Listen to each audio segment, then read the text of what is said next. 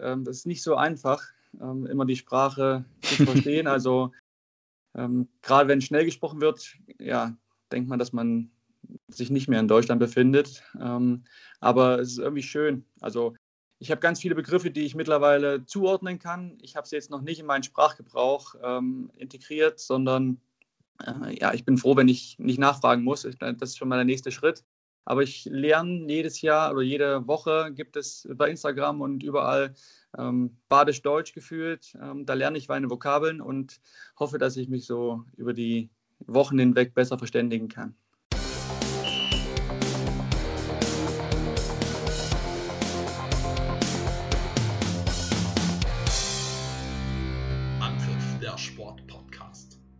Ich freue mich heute, Daniel Kraus bei Anpfiff begrüßen zu dürfen. Daniel Kraus ist der Trainer der SC Freiburg Fußballdamen. Daniel, hallo, herzlich willkommen. Hallo, freue mich auch. Daniel, Sonntagmorgen, eigentlich solltet ihr gerade in Bremen unterwegs sein. Das Spiel gegen Werder wurde jedoch kurzfristig abgesagt. Wo erreiche ich dich gerade? Zu Hause im Wohnzimmer. Hause im Wohnzimmer. Ähm, inwieweit beeinflusst denn die Absage, die relativ kurzfristig war, denn äh, jetzt deine Vorbereitung oder dein Wochenende? Ja, ich glaube, dass es sinnvoll ist, die, das Spiel abzusagen, wenn man jetzt den Wetterbericht schaut und die Ereignisse dann in Norddeutschland. Von der Warte her haben wir uns so ein bisschen damit schon ähm, ja, auseinandergesetzt im Laufe der Woche und haben jetzt dann einfach auch so einen Alternativplan, dass wir sagen, okay, wir haben am Freitag intensiver trainiert und haben jetzt am Wochenende frei und bereiten uns dann ganz normal ab morgen wieder auf das nächste Spiel in Sand vor. Okay, das heißt, ihr habt also so ein bisschen schon mit der Absage gerechnet.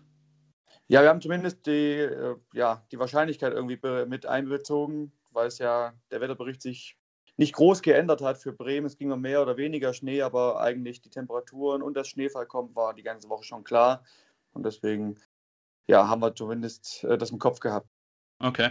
Wenn man sich dann so am Freitagabend äh, das Spiel angeschaut hat zwischen Wolfsburg und Potsdam, das war ja dann schon fast äh, irreguläre Bedingungen, die da ähm, sich abgespielt haben. Also der Platz war schneebedeckt. Bist du dann auch froh in puncto Verletzungsrisiko, dass ihr die Reise jetzt nach Bremen nicht antreten müsstet und noch eine Woche länger Zeit habt, um euch auf das Spiel gegen Sand vorzubereiten? Ja, also ich habe das Spiel am Freitagabend dann auch angeschaut im Fernsehen. Ja, es sah nicht klassisch nach Bundesliga-Fußball aus. Ähm, ich glaube trotzdem, beide Mannschaften haben das Beste aus der Situation gemacht. Ähm, aber ähm, ja, für uns ist es jetzt einfach besser, die Entscheidung so zu haben, ähm, dass wir, ja klar, die Woche länger Zeit wird uns sicher gut tun, äh, auch im, im Verlauf der Vorbereitung. Aber es ist für uns so einfach deutlich besser, dass wir dann in der Woche irgendwann nach Bremen fahren und dann das Spiel machen. Ich glaube, das ist sowohl für Bremen als auch für uns deutlich sinnvoller, als jetzt ein Spiel auf Teufel komm raus äh, durchzubringen.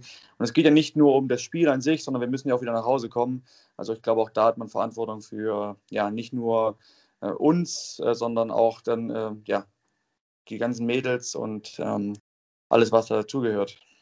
Ähm, freier Sonntag, ähm, ist der wirklich frei für dich oder schaust du dir nachher noch die Bundesligaspiele an um 14 Uhr?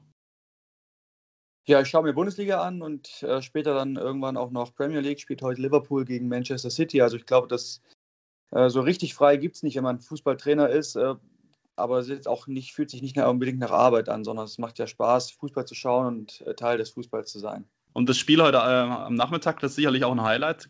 Kannst du das dann aus Fansicht anschauen oder schaust du das dann analytisch als Trainer an? Ich glaube, da spreche ich wahrscheinlich für alle, die sich tief mit Fußball beschäftigen. Es ist super schwer, das als Fansicht zu sehen, äh, Spiele irgendwie zu genießen. Ähm, aber das ist auch nicht wichtig. Für uns ist ja das ist einfach schön zu sehen, dass auf, auf welchem Top-Level ähm, sich da bewegt wird in der Premier League und welche Sachen man dann vielleicht auch für sich äh, adaptieren kann. Und ich denke, das so sollte man den Spielern nutzen. Generell noch mal kurz zu der Wintervorbereitung. Ihr habt ähm, zwei Spiele gespielt, so wie ich es mitbekommen habe. Gegen Basel mhm. relativ deutlich gewonnen und dann ein Achtungserfolg, ähm, Remis gegen Hoffenheim. Wie bist ja. du zufrieden mit der Vorbereitung? Ja, also ich bin zufrieden mit dem Stand. Ähm, glaube, dass ja, uns eine Woche länger auch noch gut tut. Ähm, wir haben vieles doch jetzt ähm, ja nochmal angepasst. Äh, wir haben jetzt gesagt, wir haben eine junge Mannschaft, die sich entwickeln muss. Jetzt haben wir nach einem Halbjahr mal einen Strich gezogen, gesagt, okay, wo sind wir schon gut und wo noch nicht. Und ja, jetzt haben wir schon vieles getan und äh, deswegen freut es mich umso mehr, dass wir das, was wir im Training gesehen haben, dann auch in die Spiele gebracht haben und ja, vor allem die Art und Weise gegen Hoffenheim ähm, sollte uns allen Selbstvertrauen geben, Kraft geben und uns positiv blicken lassen auf äh, die Spiele, die jetzt anstehen. Vor allen Dingen hat es ja vorne mal geklingelt, wenn man sich die äh, Tabelle anschaut bisher. Ihr habt äh, eine relativ gute Abwehr, habt nur 15 Gegentore bekommen, aber ihr habt auch nur 11 Tore geschossen. Hat ja. da so ein bisschen der, der Schuh gedrückt? Ja, also kann man einfach nur so beantworten. Wenn man die Statistik anguckt, sind wir die Mannschaft, die trotzdem die sechs meisten Chancen rausspielt. Also ähm, da war eine klare Differenz zu sagen, okay, wir müssen aus unseren Torchancen auch konsequent Tore machen. Das war sicher ein Thema jetzt auch in der Vorbereitung. Und ja, zwei Tore gegen Hoffenheim, drei Tore gegen Basel ist auf jeden Fall der richtige Weg. Das lässt sich frohen Mutes dann in die zweite Halbserie blicken. Wie sehr schmerzt da die Nachricht vom Abgang von Sandra Starke?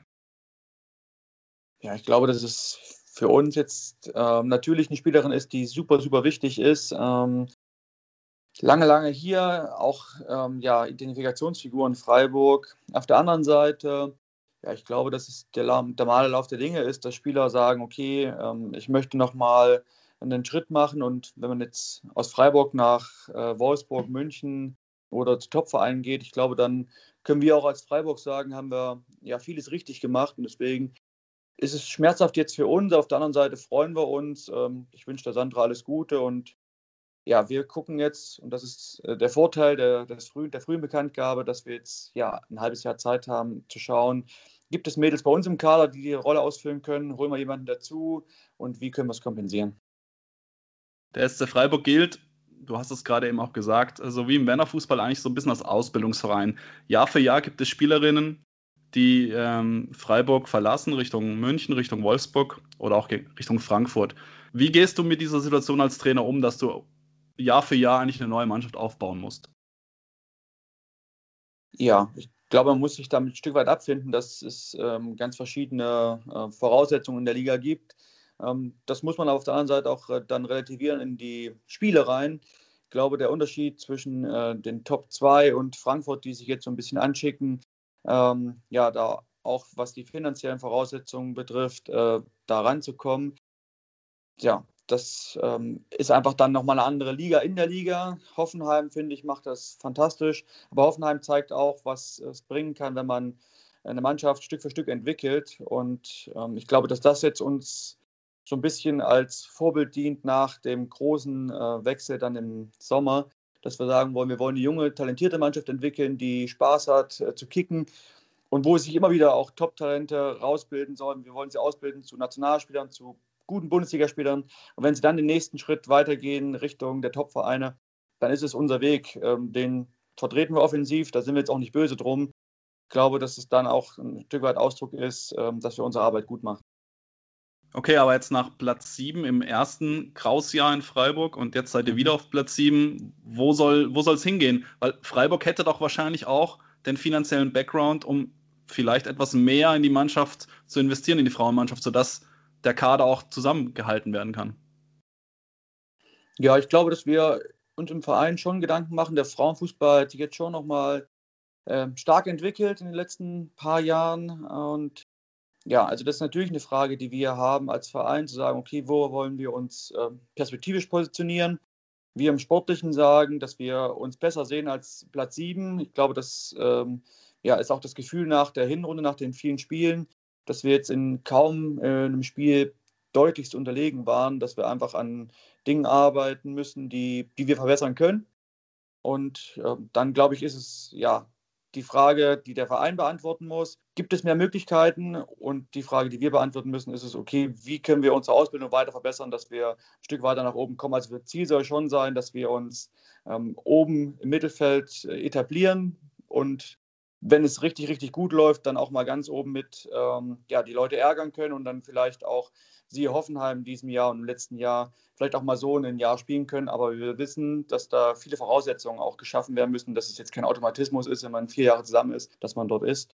Und ich glaube, das ist das, äh, was jetzt an Aufgaben neben dem Platz und auf dem Platz ansteht für uns als SC Freiburg. Okay. Man kann ja so eine Saison oder auch nicht planen. Also du kannst ja noch so einen guten eingespielten Kader haben.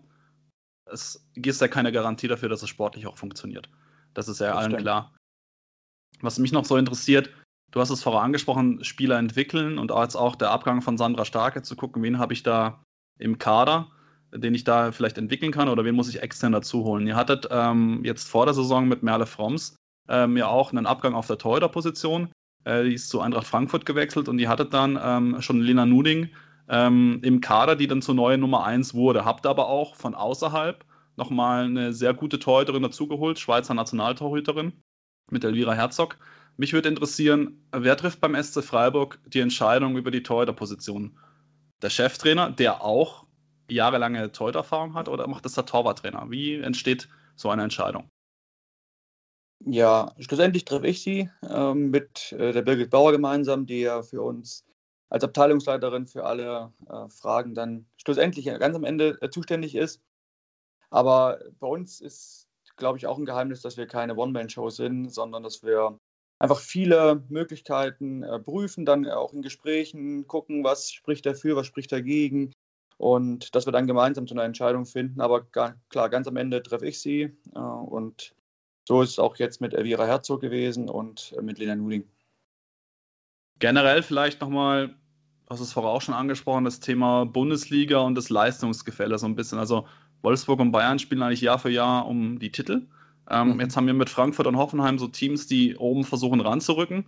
Und dann haben wir eigentlich ein sehr großes Mittelfeld und dann meistens sind es die Aufsteiger, die eigentlich so am Ende der Tabelle rumkrapsen. Sieben der zwölf Teams der Frauen-Bundesliga haben ein männliches Pardon in der ersten Fußball-Bundesliga.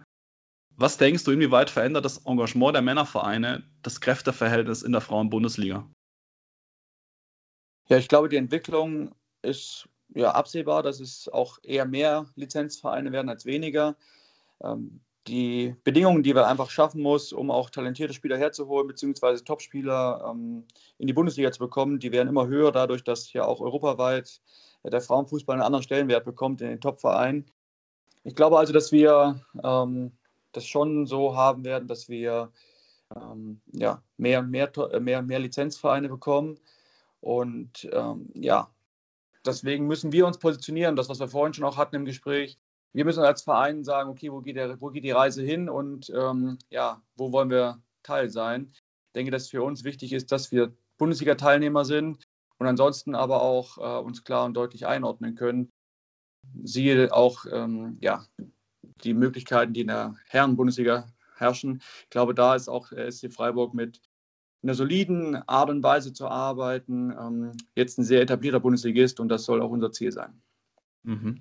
Und denkst du, wenn man jetzt so reine, reine Frauenfußballvereine anschaut, wie Essen, da hast du, warst du Trainer oder auch Turbine. Potsdam, werden die das auf Dauer wird es die auf Dauer noch in der Bundesliga geben oder werden die es immer schwieriger haben, da mithalten zu können, wenn mal die Power aus dem Herrenfußball mit in die Frauen-Bundesliga reinkommt? Ich würde es mir wünschen, ähm, weil ich ja aus Erfahrung sagen kann, dass in Essen ähm, mit sehr, sehr viel Leidenschaft, ähm, ja aus gar nicht so super überragenden Möglichkeiten, ähm, aber in Zusammenarbeit mit Stadt, mit Verein ähm, und vielen Sponsoren einfach viel getan wird, äh, diesen Bundesliga-Standort zu erhalten und umso mehr freut es mich, dass man immer auch wieder Ausrufezeichen setzen kann, äh, wie letztes Jahr das Pokalfinale oder auch davor die Jahre, ähm, wo wir dann geschafft haben, oben ähm, auch ja, dabei sein zu können. Von der Warte her glaube ich oder hoffe ich, dass es äh, für die Bundesliga, dass wir Frauenvereine behalten werden. Auf der anderen Seite ist klar, ähm, ja, dass es trotzdem schwerer wird, weil die Lizenzvereine natürlich auch eine gewisse Infrastruktur mitbringen und ähm, ja, dann die Entwicklung einfach auch in diese Richtung geht. Also ich würde mich freuen und äh, wünsche es äh, all den Vereinen, die jetzt keine Lizenzvereine hinten dran haben, dass sie ja, eine gute Rolle spielen können in der Bundesliga. Potsdam zeigt das in einer ja, beeindruckenden Art und Weise über die Jahre. Ähm, und in Essen hat es jetzt in den letzten Jahren auch gezeigt. Sand ist ja noch ein weiteres Beispiel. So ein bisschen das gallische Dorf, unweit von ja. euch weg. Ähm, die halten sich ja auch über Jahre schon in der Frauenbundesliga. Da kann man eigentlich nur den Hut davor ziehen. Absolut. Also ich finde, ähm, das ist extrem hoch anzurechnen, äh, den Leuten dort. Ähm, auf der anderen Seite, wie gesagt, ähm, die, der Trend ist irgendwie auch klar und ja, so hat jeder seine Sorgen, seine Probleme und ähm, ich glaube, dass wir im Frauenfußball eine super Entwicklung haben und jetzt muss jeder schauen, wie kann er daran teilnehmen und ähm, Ziel soll auch sein, dass wir die Bundesliga ja auch wieder positionieren können als beste Liga und dass wir sehr attraktiv werden auch für äh, Spieler, die aus dem Ausland kommen, die dann unsere Spiele auch weiterbringen. Das wird ja wahrscheinlich nur mit Geld gehen, oder? Weil die guten Spieler aus England wird man nicht mit äh, einem schönen Rasenplatz oder mit dem Namen Bayern Wolfsburg äh, in die Bundesliga bringen können? Ja, da bin ich jetzt wahrscheinlich der falsche Ansprechpartner. Da müssen Sie die äh, ja, Verantwortlichen da in Wolfsburg und Bayern fragen. Aber ja, aus unserer Sicht ist es natürlich so. Schlussendlich ähm, sind es die finanziellen Mittel, die ähm, dann auf ganz hohem Niveau auch entscheiden, weil es gibt auch andere schöne Städte außerhalb Deutschlands. Ähm, also damit kann man nicht nur punkten.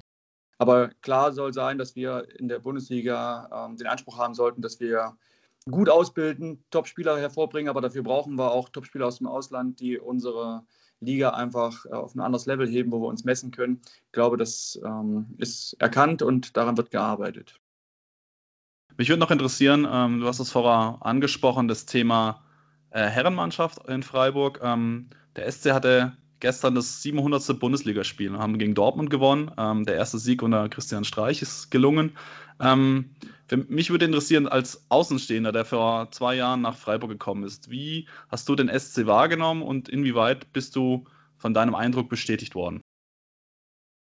Ja, sehr positiv. Ähm, ich habe ihn genauso wahrgenommen, wie man ihn ähm, deutschlandweit wahrnimmt, ohne einen großen Bezug zu haben zum SC Freiburg. Also als sehr sympathisch, ähm, sehr ähm, zugewandt den Menschen. Also ist nicht nur das Sportliche wichtig, sondern man soll sich wohlfühlen, aber trotzdem in dieser Atmosphäre auch Leistungen erbringen. Und ähm, ich habe sehr, sehr viele offene Menschen hier kennengelernt, ähm, auch im Verein, in den Abteilungen. Man hilft sich, man unterstützt sich, man schaut, dass man nach vorne kommt und man ist sich aber auch klar bewusst, äh, was sind die Möglichkeiten, was sind die Ziele. Und ich finde das ganz angenehm, dass auch im letzten Jahr ja keine Euphorie ausgebrochen ist, zu sagen, boah, wir waren äh, immer ganz weit oben und nah dran, ähm, sondern dass eigentlich immer geguckt wurde, okay, wie weit sind wir von ganz unten weg? Und auch in diesem Jahr fand ich es fantastisch, äh, ja, einfach wie man damit umgegangen ist, dass der Beginn der Saison ja gar nicht so super erfolgreich war. Und dass das zeigt, dass man, wenn man Vertrauen hat in die handelnden Personen ähm, und Zusammenhalt und gewisse auch ähm, ja, Vertrauen in, in die Qualität, dass ähm, man dann ganz Großes schaffen kann, zeigt ja eigentlich jetzt der Verlauf der Herren, über den ich mich extrem freue. Und ähm, ja, kann nur sagen, ich habe den Verein als genauso wahrgenommen, wie er nach außen äh, wirkt, als positiv äh, Beispiel im Fußball. Gibt es dann Berührungspunkte in deiner täglichen Arbeit mit der Herrenmannschaft? Tauscht man sich aus? Gibt es in der medizinischen Abteilung irgendwie Synergien, die genutzt werden? Es gibt jetzt nicht, dass ich äh, jede Woche zum Christian Streich gehe. Das ist dieses Jahr sowieso nicht möglich, äh, aufgrund dieser Corona-Verordnungen. Aber es ist schon so, dass ich Austausch habe, dass ich mir auch Trainings anschaue. Es war im letzten Jahr ein paar Mal so und immer das Gefühl habe zu sagen, okay, wenn ich große Fragen habe, könnte ich ähm, sowohl unseren Sportdirektor als auch unseren Vorstand als auch den Christian Streich anrufen und ähm, würde Hilfe bekommen. Das ist schon so. Und auf anderen Ebenen natürlich versuchen wir im Nachwuchs zu schauen, wie können wir unsere Ausbildung mit der Freiburger Fußballschule verknüpfen. Äh, wie können wir im medizinischen Bereich äh, zusammenarbeiten? Beispielsweise haben wir mit der Universitätsklinik beide den gleichen Medizinpartner. Wie können wir auf ähm, Athletiktrainersicht, also auf diesen Spezialtrainern, wie können wir da Synergien heben? Weil ich glaube, wir können extrem profitieren. Und das ist aktuell unser Ziel. Und das wird mehr und mehr gelebt, dass wir äh, da auch für uns Synergien nutzen und ja, da einfach weiter rankommen. Ich glaube, das ist ähm, schon ein, ein Unterschied zur, zur Vergangenheit, dass wir einfach sagen, okay, wir wollen bewusst auf die Leute zugehen und wollen deren Know-how mit nutzen, weil wir sind ein Verein und wollen das Bestmögliche rausholen. Jetzt haben wir sehr viel über den Sportclub Freiburg schon gesprochen und über die aktuelle Situation. Ich würde gern deine sportliche Vita noch ein bisschen mehr beleuchten. Ähm, die ist nämlich sehr interessant in vielerlei Hinsicht, weil du dein äh, ganzes Fußballerleben eigentlich in Jena verbracht hast, also dein aktives. Du warst dort ja. Spieler, du wurdest zwischenzeitlich aussortiert, du wurdest zurückgeholt, du warst Torwarttrainer und du warst sogar Präsidiumsmitglied bei Karl Zeiss Jena. Ja. Kannst du erklären, was dieser Verein für dich bedeutet? ja, Heimat, würde ich sagen. Also ich bin mit 13 Jahren ähm, nach Jena gegangen ins Internat, habe ja, tolle Jahre verbracht in der Sportschule, ähm, habe das System Eliteschule, ähm, Leistungssport, äh, Verein, auch Jugendnationalmannschaften hautnah kennenlernen können, was mir jetzt in meiner täglichen Arbeit äh, hilft. Und natürlich über die Jahre dann auch alle handelnden Personen ähm, ja, besser kennengelernt und natürlich ist es mein Heimatverein und ich verfolge die Entwicklung und freue mich, dass sie jetzt äh, bis zum äh, Aussetzen des, Spiels, des Spielbetriebs ja auch eine gute Rolle gespielt haben. Ja, ansonsten ist es so, glaube ich, einfach gewachsen. Also ich war jetzt nicht geplant, dass ich äh, diese ganzen Positionen mal bekleide. Ich habe aber relativ früh aufgehört mit Kicken. Ähm, von der Warte her ähm, war dann diese Doppelfunktion Torwarttrainer. Da war ich zeitgleich auch äh, dann Co-Trainer beziehungsweise auch eine Zeit lang Cheftrainer bei den Frauen. Also das hat sich einfach so ergeben, weil man dann sich gegenseitig helfen wollte. Und auch die Aufgabe im Präsidium ist eigentlich zustande gekommen, weil ich ähm, ja, als Frauentrainer gearbeitet habe und man damals auch schon geschaut hat äh, mit dem Investor, der äh, Karl Sassena unterstützt, wie kann man zusammenwachsen und gibt es Möglichkeiten. Und ich glaube, da haben wir einiges auf den Weg gebracht und umso mehr habe ich mich gefreut, dass es jetzt auch ähm, ja, zusammengegangen ist und jetzt Karl Sassena sowohl im Frauenbereich als auch im Männerbereich ähm, ja, deutschlandweit Fußball spielen kann. Müssen wir vielleicht noch kurz erklären für die, die da nicht so firm sind. Du warst ähm, Trainer beim USV Jena und ja, ähm, genau. es gibt ähm, den Verein Karlsruhe, da hast du als Spieler dann im Herrenbereich fungiert und warst eben dann auch später im Präsidium. Und USV Jena und Karlsruhe haben sich dann fusioniert und treten jetzt unter dem Namen Karlsruhe in der zweiten Bundesliga der Frauen auf. Und die Herren, da hattest du eben auch gespielt in der Oberliga, in der dritten Liga, Zweite Liga hast du ein paar Spiele gemacht, auch gegen Freiburg übrigens, ja. habe ich nachgeschaut. Und warst auch dabei beim DFB-Pokal. Da seid ihr bis ins Halbfinale gekommen. Und du standest ja. damals im Viertelfinale, war das, glaube ich, gegen Nürnberg im Tor. Elfmeterschießen. Mhm. War das ja. dein sportliches Highlight? Dominik Reinhardt schießt neben das Tor, über das Tor. Ihr holt das Ding. Ja, an die Latte, glaube ich. Ähm, ja, es war ähm, allgemein, das, diese Zeit ist sicher so das Highlight, weil wir eine richtig gute Mannschaft hatten. Ähm, umso ärgerlicher ist, dass wir dann sang- und klanglos aus der zweiten Liga abgestiegen sind. Aber klar, diese Spiele, wir hatten in dem Jahr dann auch äh, vorher Stuttgart, die damals amtierender Meister waren. Wir hatten Nürnberg, die damals amtierender Pokalsieger waren.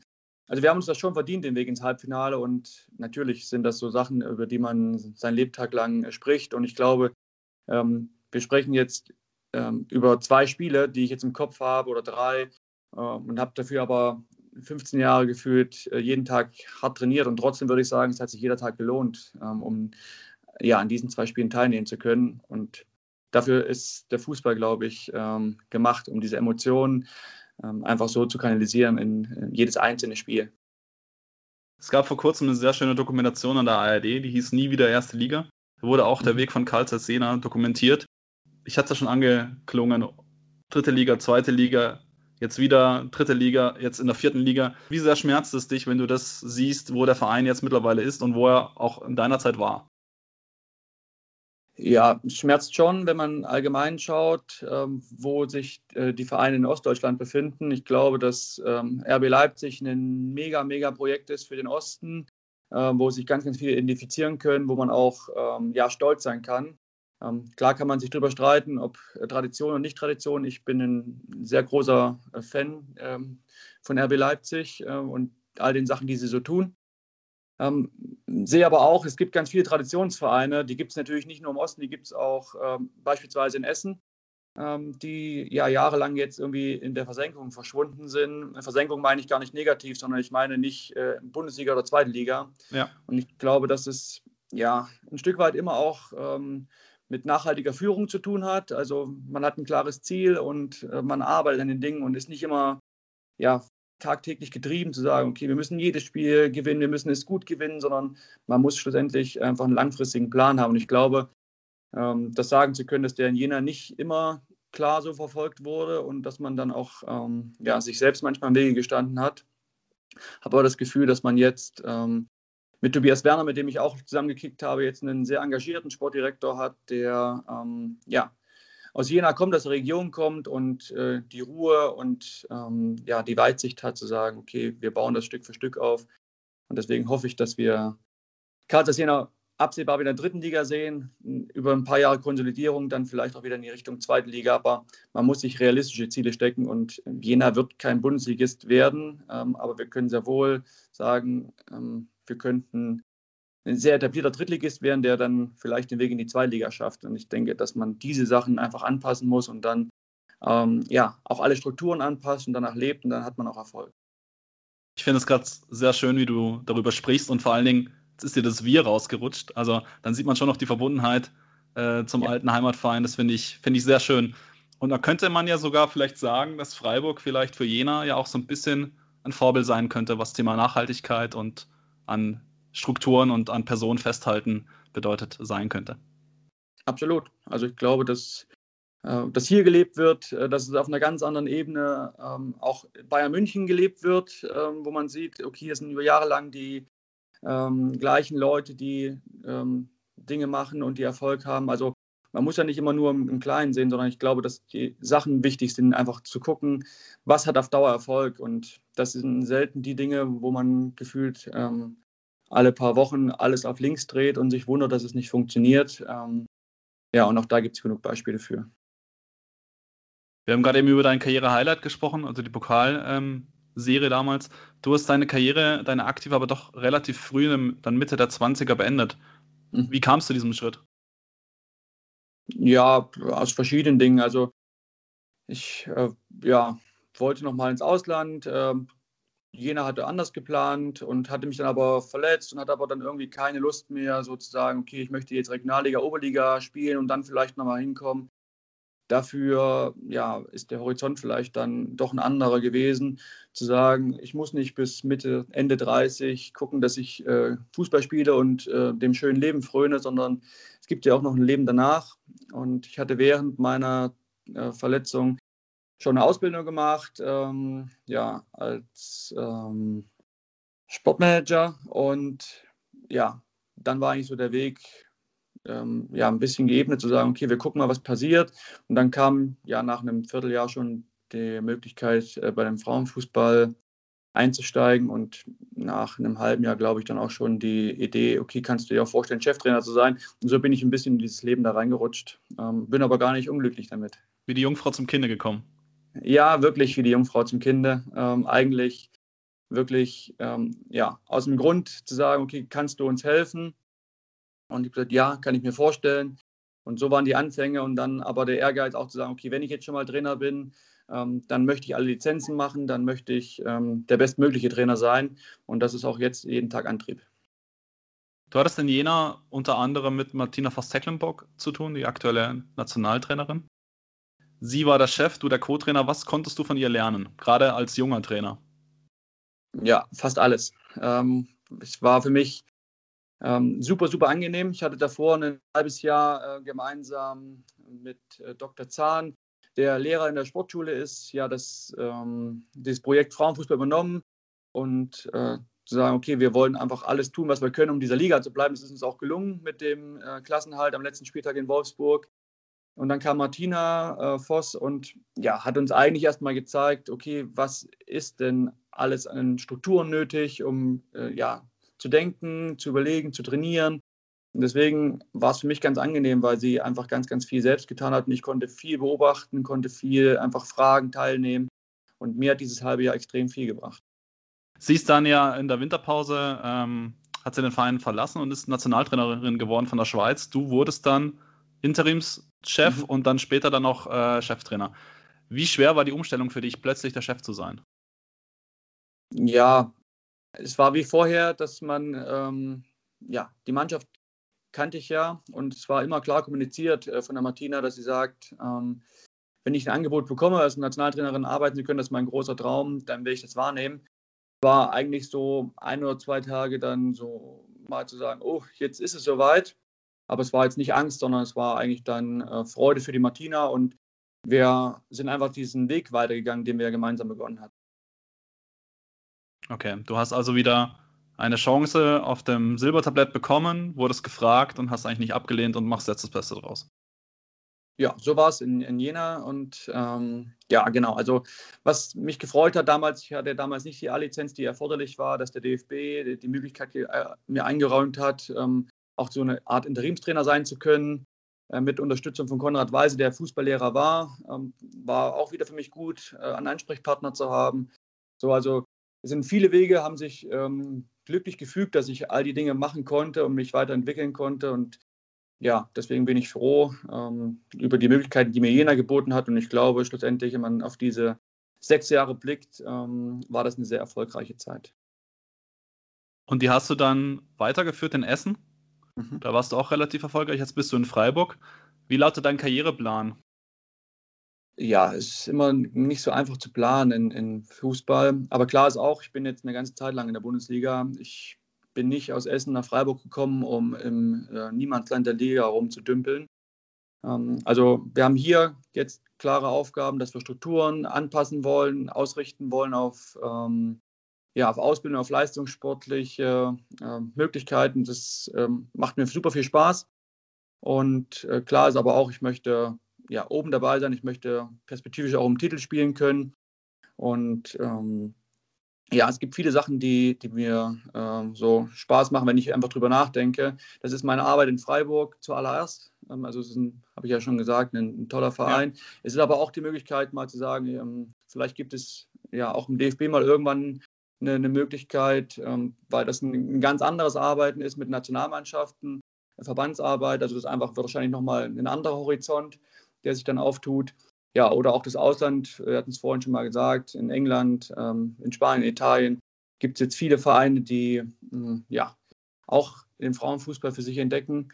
Also auch das ist jetzt nicht, wo ich sage, ich schließe es aus, aber es ist jetzt auch nichts äh, von all dem, wo ich sage, okay, es, es drängt mich jetzt hier weg, sondern ich freue mich auf die Aufgabe. Aber klar ist auch, ähm, es muss eine Perspektive geben, dass man ähm, ja auch sagt, okay, äh, es lohnt sich, diese Strukturen hier aufzubauen und ähm, Teil dessen zu sein.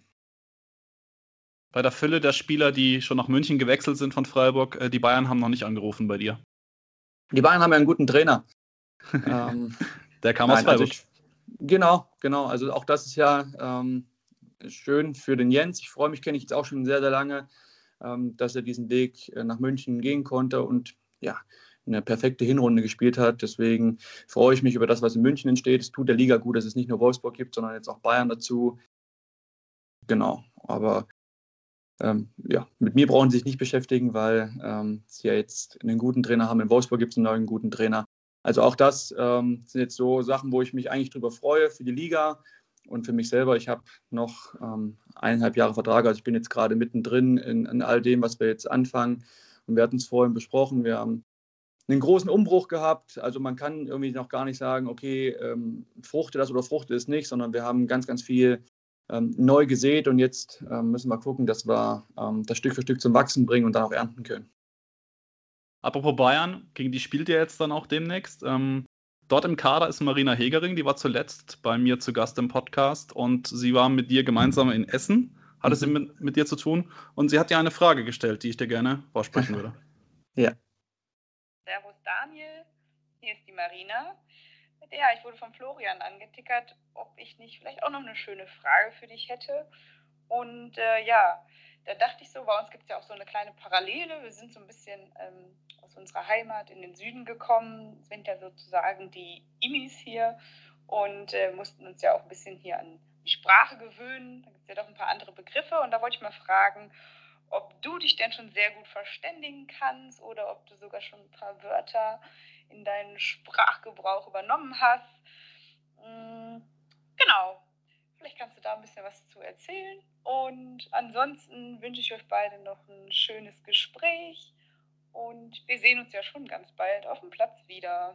Bis dann, schöne Grüße.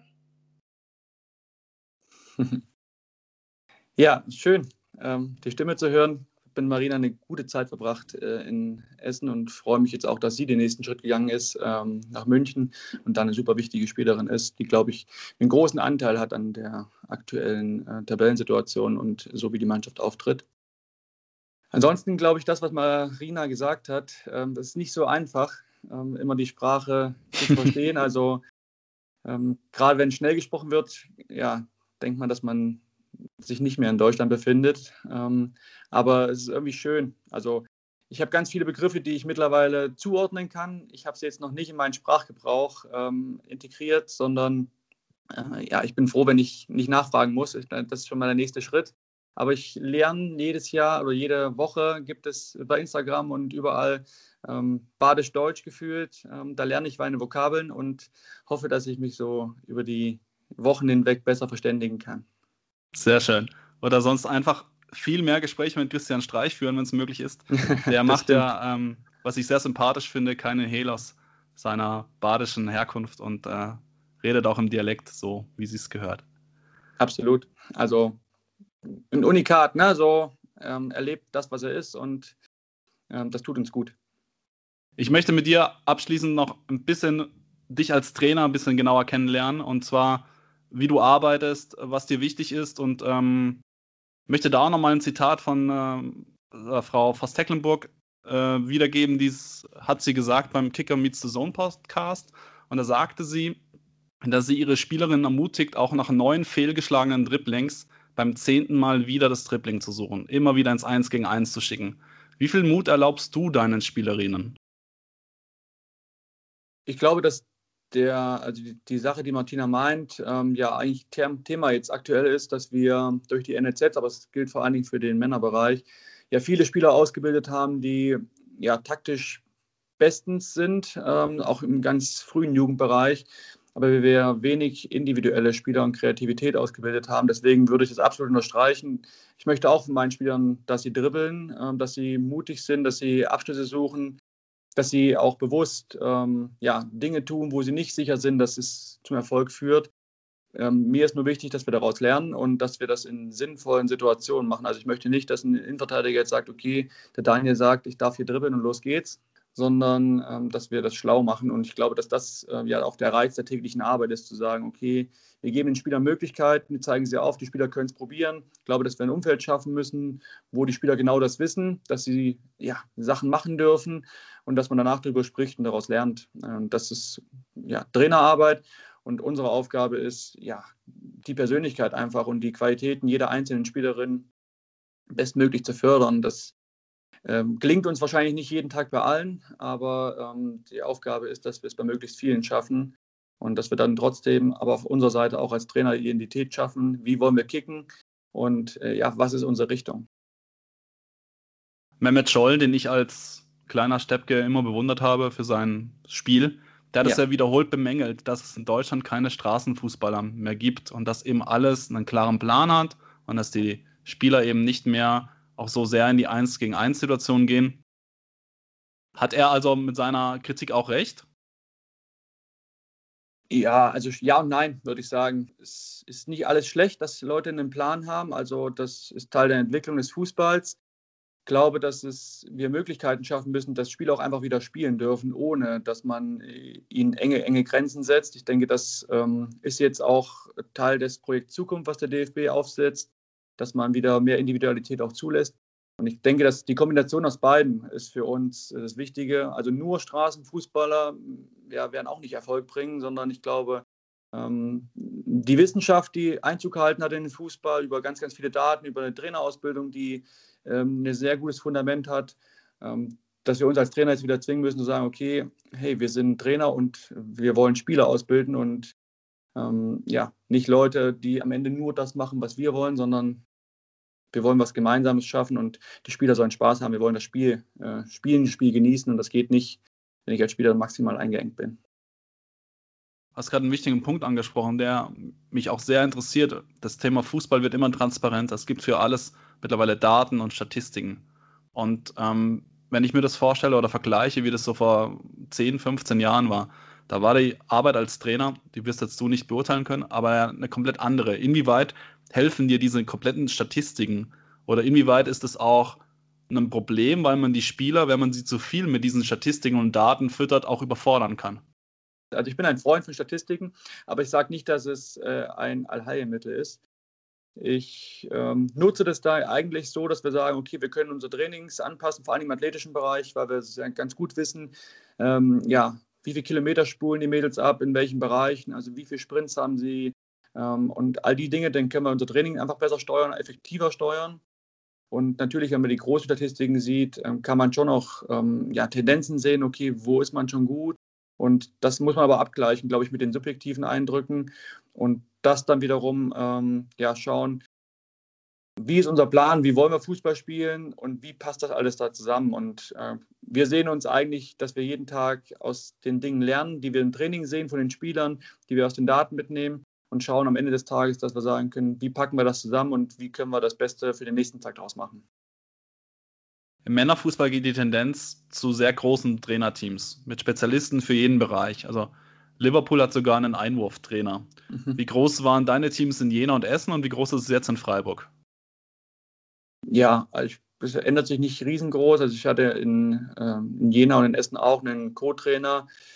Ja, in Essen auch Nebenamt. Also die, die Kirsten Schlosser hat Vollzeit gearbeitet und konnte mir am Nachmittag helfen. Ich hatte noch einen zweiten Co-Trainer dem Petja Kasslak in Essen, der aber auch Vollzeit als Lehrer gearbeitet hat, aber ganz, ganz viel ähm, ja auch im Individualtraining dann geleistet hat.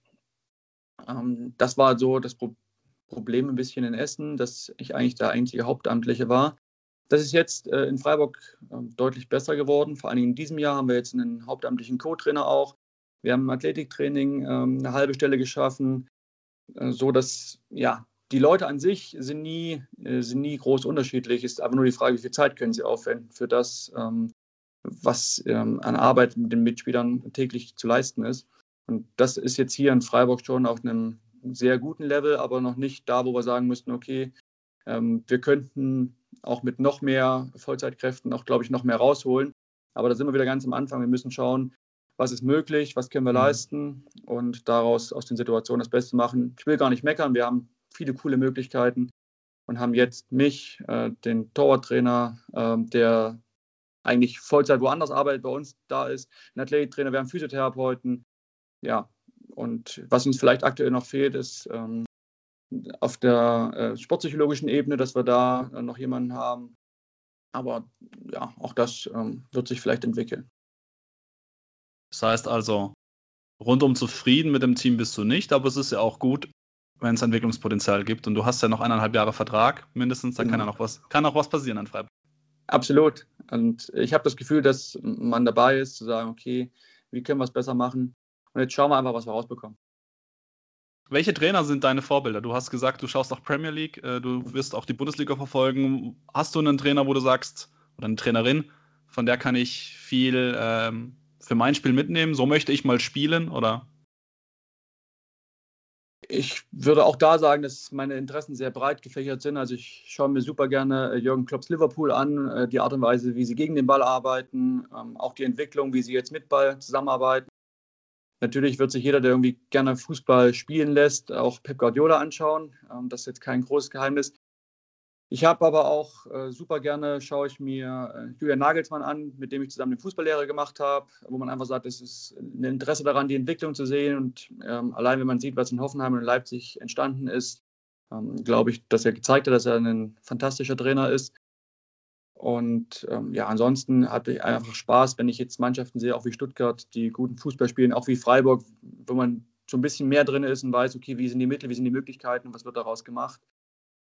Ja, also das ist eigentlich so zu breit zu gucken, wo kann man Sachen für seine eigene Idee mitnehmen äh, und einfach von den Besten lernen. Aber es sind ja sehr unterschiedliche Stile. Ne? Also ja. ja, absolut. Also trotz allem besteht das Spiel ja aus äh, der Arbeit gegen den Ball, der Arbeit mit dem Ball, den Umschaltmoment. Ähm, und das ja, ändert sich nicht. Und klar, ich habe eine Idee, wie ich Fußball spielen lassen möchte und sage nicht, ich möchte eins zu eins Jürgen Klopp sein oder ich möchte eins zu eins Pep Guardiola sein oder äh, Julian Nagelsmann, sondern ich möchte Daniel Kraus sein, eins zu eins und ähm, bin aber offen und möchte lernen von denen. Komme ich zu meiner letzten Frage. Ähm, der Christian Streich hat mal auf einer Pressekonferenz gesagt, dass er sehr gerne Eishockey schaut, weil er davon vieles auf den Fußball übertragen kann. Julian. Nagelsmann, den hast du gerade eben selber angesprochen, findet im American Football interessante Ansatzpunkte für seine Taktik. Welche Sportart verfolgst du noch und äh, von welchem Sport können die Fußballer was lernen? Ich glaube, wir Fußballer können von ganz vielen Sportarten was lernen. Ähm, ich schaue zum, zum, Beispiel ganz gerne ähm, Ironmans an, Triathlon. Ähm, einfach auch da mit einem persönlichen Bezug äh, hatte man einen Freund in Jena oder habe ihn immer noch, ähm, der ja, Ironman gemacht hat, wo man einfach mal reinschaut in andere Lebensweisen in, ja, und Denkweisen, was Leistungssport betrifft. Und klar, ich würde mich anschließen. Ähm, man kann vom Basketball viel lernen, man kann vom Eishockey viel lernen, man kann von ja, ganz, ganz vielen Sachen was lernen. Ähm, trotz allem müssen wir dabei bleiben. Auch der Fußball braucht viel Zeit und entwickelt sich. Und ich glaube, wir können auch untereinander viel lernen. Das Entscheidende ist, dass man offen ist und äh, sagt, okay, man braucht einen klaren Plan. Wie will man kicken? Was braucht man? Was ist wichtig? Und schaut dann aus den verschiedenen äh, Anbieten, Möglichkeiten. Es ist vielleicht gar nicht immer nur der Sport, sondern es gibt auch in der Wirtschaft eine Menge, an dem man sich orientieren kann. Es gibt äh, in allen Bereichen Dinge, wo Leute was besonders gut machen. Und warum soll man sagen, okay, wir sind Fußballer und das ist die Top-Sportart. Wir wissen schon alles und alle können von uns lernen. Ich würde es anders sehen. Wir sind eine, eine super Sportart, die Spaß macht, die aber auch eine ganze Bandbreite abdeckt. Und deswegen können wir eigentlich breit gucken, wo können wir lernen und sollten das auch aktiv nutzen. Besseres Schlusswort hätte ich mir nicht ausdenken können. Daniel, vielen lieben Dank für das Gespräch. Ähm, du hast uns sehr viel nützliche Sachen erzählt. Du hast sehr viel von deiner Zeit in Jena erzählt. Ist sicherlich mhm. auch für die Leute ähm, am, am Hörer in, interessant, einfach da nochmal die Einblicke zu bekommen. Und ähm, dann wünsche ich dir mit dem SC Freiburg viel Erfolg für die kommenden Spiele. Und wir werden, den, wir werden den Weg verfolgen und äh, schauen, wo es dich dann irgendwann mal nach fünf, sechs, sieben, acht Jahren in Freiburg dann hin verschlägt. Alles Gute ja, dir. Dank. Danke dir, auch alles Gute und ja, vielen Dank für die Möglichkeit und ja, schauen wir in die Zukunft. Bis bald.